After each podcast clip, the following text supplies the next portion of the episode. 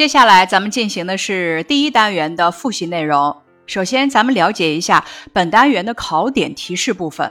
第一课：北京的春节。一、考察本文的表达顺序、时间顺序。二、考察本文的详略安排。腊八、腊月二十三、除夕、正月初一和元宵节这几天详写，其余略写及其效果。详略得当，重点突出。三、考察京味语言的特点。什么特点呢？质朴平实，给人以亲切的感觉。再来看第二课腊八粥的考点提示：一、考察本文的详略安排，详写等粥，略写喝粥及其效果，突出了腊八粥的香甜诱人。二、考察对描写腊八粥句子的理解。三、考察如何抓住特点写自己喜爱的食物。第三课古诗三首的考点提示部分：一、考察寒食“迢迢牵牛星，十五夜望月”的背诵；二、考察“迢迢牵牛星，十五夜望月”所表达的情感。什么情感呢？离别之苦。第三点，考察寒食“迢迢牵牛星，十五夜望月”中涉及的传统节日。寒食与寒食节有关，“迢迢牵牛星”与七夕节有关，“十五夜望月”与中秋节有关。第四课藏戏的考点提示：一、考察藏戏的主要特色。什么特色呢？三大特色：戴着面具演出，演出时没有舞台，表演时间长。二、考察作者是从哪几个方面介绍藏戏的？藏戏的起源、面具、舞台形式、演出方式、演出形态等。语文原地的考点提示：一、考察分清文章主次的意义。以及如何根据表达的需要安排详略。二、考察用不同的词语表达相同的意思，体会语言表达的丰富性和多样性。三、考察不同习俗的寓意。四、考察《长歌行》的背诵。接下来，咱们开始回顾一下本单元的课文总结。第一课：北京的春节。容易读错的字音有：陈醋、眨眼、榛子、蜜饯、腊八蒜、间断、掺和、悬灯结彩。本课的词语解释：零七八碎儿，什么意思呢？指零碎而杂乱。在文中指的是用各种干果与蜜饯掺和而成的美食。万象更新，指一切事物都改换了样子，出现了一番新气象。本课的仿写词语如下：零七八碎儿、杂拌儿、玩意儿，这些都是京味儿词语。咱们仿写如下：玩儿、小孩儿、快板儿、腰板儿、老伴儿。蒜瓣儿。本课的词语积累如下：万不得已，截然不同；悬灯结彩，日夜不绝；残灯，莫妙。本单元的词语搭配总结如下：各形各色的纸灯，美好快乐的日子，悬灯结彩的街道。本课的重点句段总结如下。一，这不是粥，而是小型的农业产品展览会。农业产品展览会指腊八粥里的米、豆、干果的品种很多，多的好像是聚在一起开展览会。作者用了比喻的修辞手法，生动形象地写出了老北京春节熬腊八粥这一民俗特点。第二个句子。除夕真热闹，家家赶做年菜，到处是酒肉的香味。老少男女都穿起新衣，门外贴好红红的对联，屋里贴好各色的年画，哪一家都灯火通宵，不许间断，鞭炮声日夜不绝。在外边做事的人，除非万不得已，必定赶回家来吃团圆饭祭祖。这一夜，除了很小的孩子，没有什么人睡觉，都要守岁。在这段话中，“除夕真热闹”是整段的中心句，与本段其他句子间的关系是总分。这段话写了除夕做年菜、穿新衣、贴对联、贴年画、放鞭炮、吃团圆饭、祭祖、守岁等节日风俗。作者从味、色、声。三方面细腻地描写了人们欢庆除夕的情景。守岁有两种含义，年老者守岁有珍惜光阴的意思，年轻人守岁是为延长父母的寿命。语段三，元宵汤圆上市，春节的又一个高潮到了。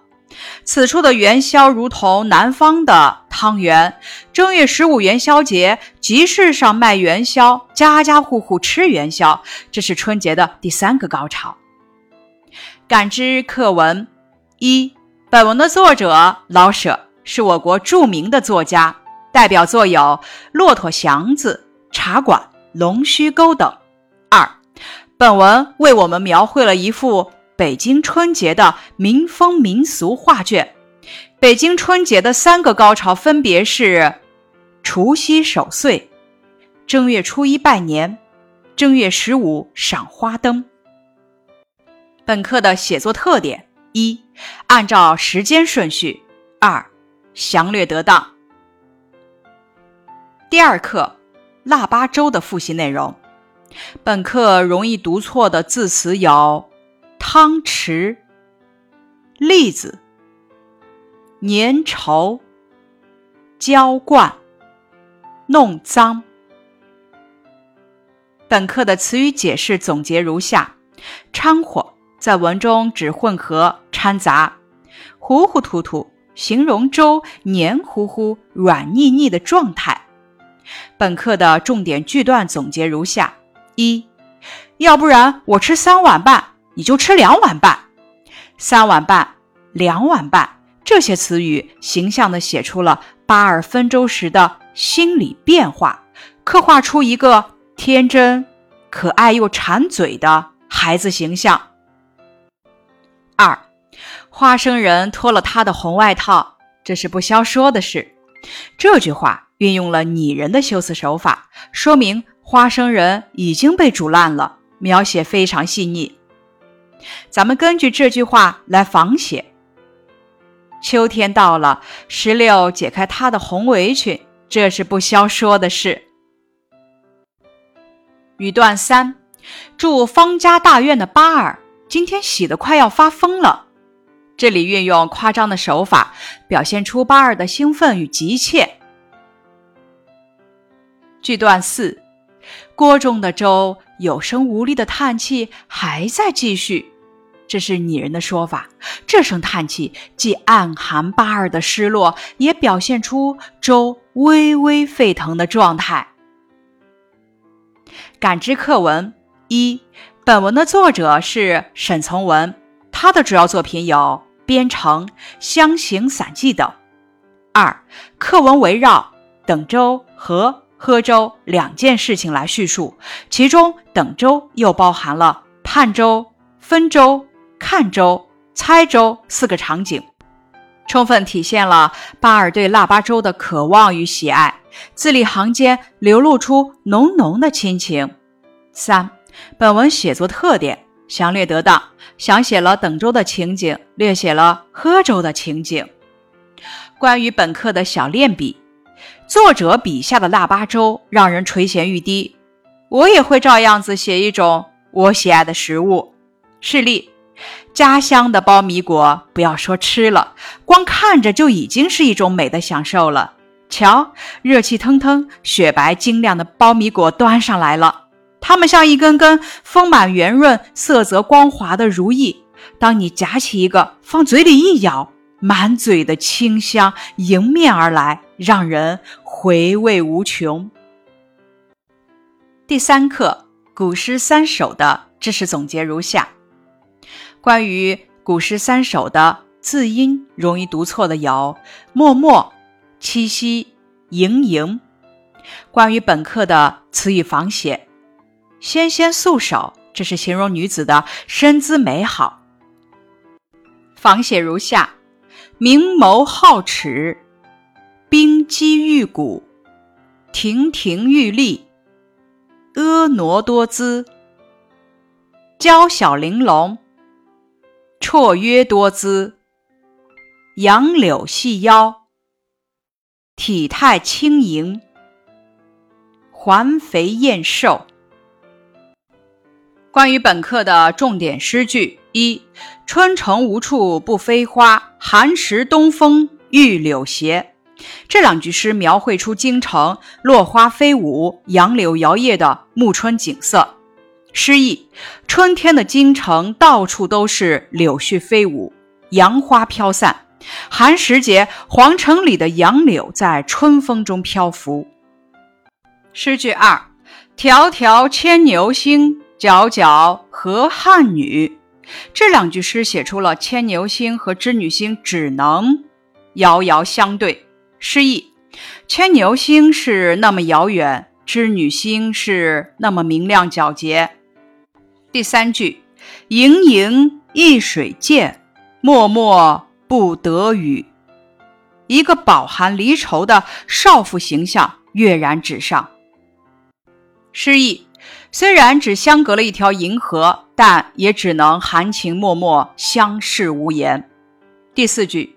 今夜月明人尽望，不知秋思落谁家。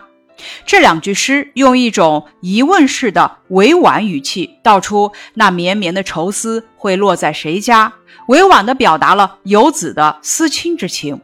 诗意：今夜明月当空，世间人人仰望，不知道这秋月情思会落到谁家。感知课文一。寒食的作者是唐代诗人韩翃。诗中描绘了春天京都长安城寒食节的景象，描写了寒食节禁火的传统习俗。二，迢迢牵牛星，节选自古诗十九首。此诗描写的是七夕节，借神话传说中牛郎织女被银河阻隔而不得会面的悲剧，抒发了女子的离别相思之情，写出了人间夫妻不得团聚的悲哀。《十五夜望月》的作者是唐代诗人王建，通过描写中秋节月色和望月怀人的心情，表达了作者思乡怀人的情感。第四课。藏戏，关于本课容易读错的字：僧人、脱缰、响彻、薄、青面獠牙。关于本课的词语积累如下：哄堂大笑、两面三刀、随心所欲、身无分文。本课的相关知识总结：国王的面具是红色的，绿色代表威严。王妃的面具是绿色的，绿色代表柔顺；巫女的面具半黑半白，代表其两面三刀；妖魔的面具青面獠牙，以示压抑和恐怖。关于本课的重点句段，世界上还有几个剧种是戴着面具演出的呢？世界上还有几个剧种在演出时是没有舞台的呢？世界上还有几个剧种，一部戏可以演出三五天还没有结束的呢？以三个问句开头，总领全文，既点明藏戏的特点，又引出下文，激发读者的阅读兴趣。语文原地的总结部分：日积月累中的《长歌行》汉乐府，青青园中葵，朝露待日晞。阳春布德泽，万物生光辉。常恐秋节至，焜黄花叶衰。百川东到海，何时复西归？少壮不努力，老大徒伤悲。《长歌行》中劝人珍惜时间的句子是“少壮不努力，老大徒伤悲”。关于珍惜时间、金缕衣的古诗还有哪些呢？“劝君莫惜金缕衣，劝君惜取少年时。花开堪折直须折，莫待无花空折枝。”本单元的能力提升部分，把握内容详略。并体会其效果。北京的春节、腊八粥等都运用有详有略的表达方式来谋篇布局。咱们在阅读时如何判断内容的详略呢？第一点，叙述一件事时，一般事情的开端和结局略写，经过详写。第二点，在总分总结构的文章中，一般总写部分略写，分写部分详写，概括部分略写。典型事例详写。举个例子，比如《藏戏》这一文中，开头叙述藏戏的主要特点，在结尾的部分简述藏戏的传承方式，中间部分详细介绍了藏戏的形成和特色。第三点，最能体现中心的部分详写，比如北京的春节中。讲的是老北京过春节的独特习俗，而最能体现老北京过春节独特习俗的就是腊八、腊月二十三、除夕、正月初一和元宵节这几天了。所以这几部分详写，其他的日子大体相似，所以就没有必要详细描述了。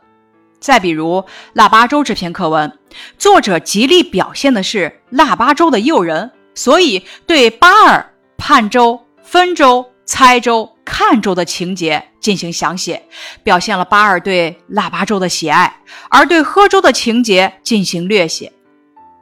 把握详略最直观的办法就是通过所占篇幅的多少来判断，而详略安排得当，才能中心突出，表达清楚。